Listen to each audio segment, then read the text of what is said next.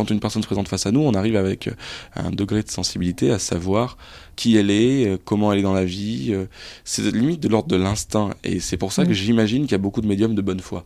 Parce qu'il y en a beaucoup qui sont persuadés d'avoir des pouvoirs par rapport à ça. Tout ce genre de signaux s'analyse. Et un mentaliste va faire ça, évidemment, pour savoir qui il a en face.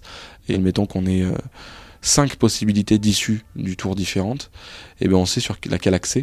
Non, mais c'est ça qui est génial dans le mentalisme, c'est qu'il y a cinq issues possibles. C'est-à-dire, on se fait avoir au bout du compte. C'est ça qui est hallucinant. Ah ben chrétiens, juifs, musulmans, euh, bouddhistes euh, viennent me voir. Ah, c'est dingue, alors euh, tout est écrit. euh, Et vous, vous avez les capacités de voir ça Non. Non, je suis navré, non. Absolument pas. Bim. Dès qu'on arrive à l'axiome de l'impossible et qu'on dit ça reste rationnel et qu'on évacue Mm. toute croyance, Mm. ben, c'est là où finalement on a bien fait notre travail. Mm. Il y a des mentalistes qui dérivent totalement. Ouais. Et plus ils dérivent et plus ils font d'adeptes. Parce qu'il y a des gens qui ont plus de succès aujourd'hui qu'à l'époque où ils étaient euh, intègres.